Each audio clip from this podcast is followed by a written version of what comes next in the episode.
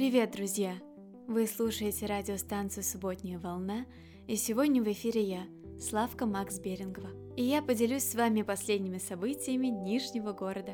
И начнем мы с главных новостей последней недели. Благотворительную акцию устроили на ферме еловых ежей. Это такое очаровательное место, где фермеры-любители разводят ежей, которые совсем похожи на привычных для верхнего мира ежей, только у них иголки, как у елок, не особенно острые и зеленые. Фермеры заботятся о них и всячески охраняют от диких животных. Впрочем, маленькие ежи и сами могут постоять за себя.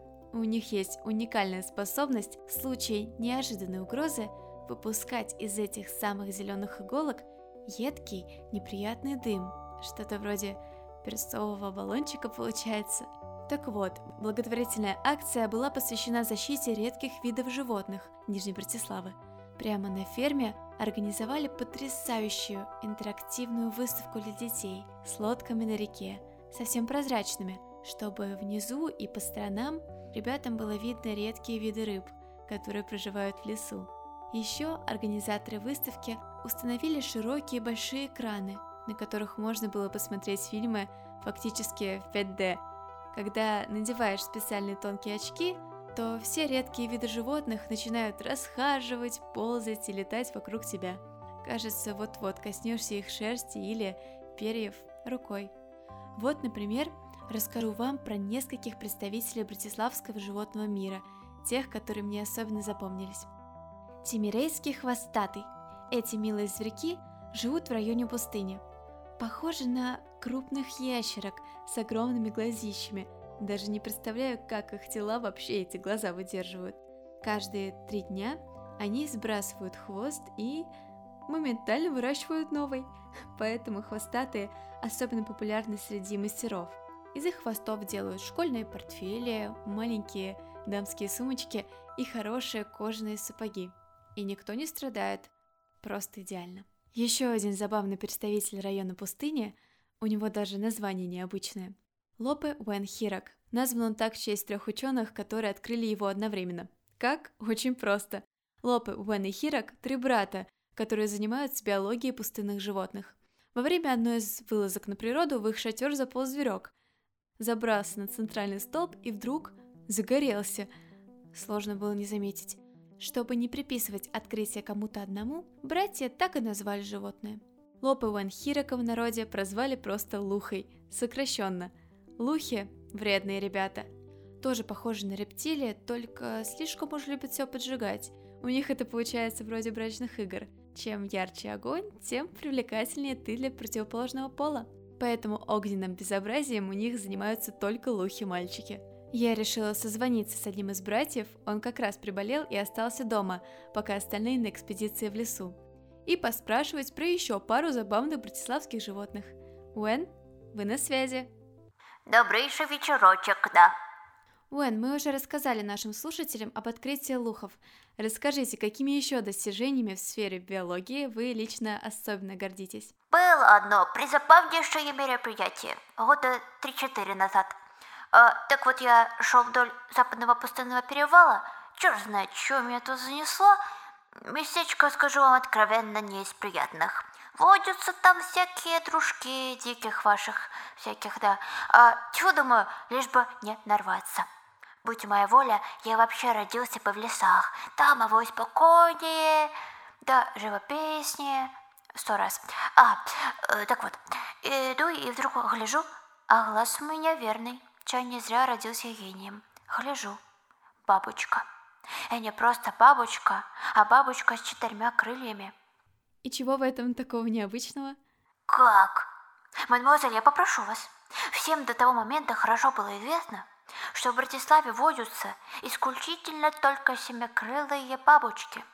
Размером так, с две моих ладони. А ладони у меня, ого, как у папаши. А, ну так вот, четырехкрылая, ай. Думаю, скорее снимок делать. И сделал. Это стало вашим открытием? Ага. Назвал я бабочку Оливкины глазки. Во-первых, за узор затейливый, но прям глаза на крыльях. Во-вторых, в честь дочки моей Оливии, Оливки, то есть. Ну вот, А еще помню, было дело с братьями караулили ночь в самую что ни на есть пустынной середине. Там холод ту ночь был, что пальцы скоро можно было подламывать, честное слово. Вот, и я ходил, добрудил вокруг палатки, чтоб с морозу песочного не подохнуть совсем. И так и свершилось мое главное открытие. Правда? Какое? Исчезающий Мартин, так я его назвал. Я картинок видел много с собором Братиславским, вот и решил имя такое дать. А исчезающий, потому что зрек этот низенький такой, пузатый, лоховатый, жутко, а при любой опасности пух и исчезает. Честное слово, как ни наесть, пух и исчез. А я его сонным совсем застал, он не сообразил сразу. Я на пленочку, все на пленочку. И исчезновение хорошо видно. Братья сперва все равно верить отказывались, а через два дня нам снова знатно повезло. Второй раз его увидели. Надо же, зверек со способностью невидимости. Да, ходят же легенды, что все мутацианские таланты, это то бишь, ну, королей наших, что они от зверюшек передаются. Но это только легенды. Уэн, это было очень интересно. Спасибо вам огромное за звонок. Определился победитель ежегодного конкурса на лучшего монстра под кроватью. О нем мы говорили в одном из первых выпусков. Им стал Руди Зеленковский, монстр под кроватью, который спас от разных бед целых 40 детей за один только год. А случаи ему попадались серьезные. То мальчик, которого в школе дразнили за шрамы, то девочка, которая высоты боялась и ее преследовали особые паразиты, которые насылали на нее полетные фантазии. Девочка то с высотки летела, то с парашютом прыгала. Ночные паразиты – одни из неприятных обитателей Нижнего города. Сами нижнебратиславские жители против них иммунитет имеют, а вот верхние братиславские, к сожалению, нет. Вот паразиты и наловчились забираться по ночам в детские комнаты и детской энергией питаться. В ответ отдают кошмары, страхи, да бессонницу. Монстры под кроватью с этой заразой борются изо всех сил. Знаете, что самое прекрасное – Получив свой заслуженный приз, Руди Зеленковский потратил его на ремонт старой школы для подрастающих монстров под кроватью. Это очень здорово. И еще одна новость. Сразу 37 труб прорвало на окраине центрального района в старом доме на улице скорых поездов. Причина такой аварии пока еще остается неизвестной, и, к счастью, из-за катастрофы почти никто не пострадал. Трубы в этом доме в основном расположены вне здания. Со стороны очень необычно выглядит. Как это устроено и почему трубы вокруг дома, мы с коллегами так и не выяснили, но зато радостно слышать, что никто не погиб. Правда вот, квартира в плачевном состоянии. Один из специалистов по экстренным водным братиславским ситуациям подсказал мне, что такие дома уже давно должны были быть перестроены, но все никак не доходили руки у представителей правительства. Вот и результат. Зато теперь, по инициативе одного из руководителей района Йены, дома будут снесены, а жители получат жилье в новых домах на границе с водным Братиславой, так что им даже повезло. Виды там невероятные.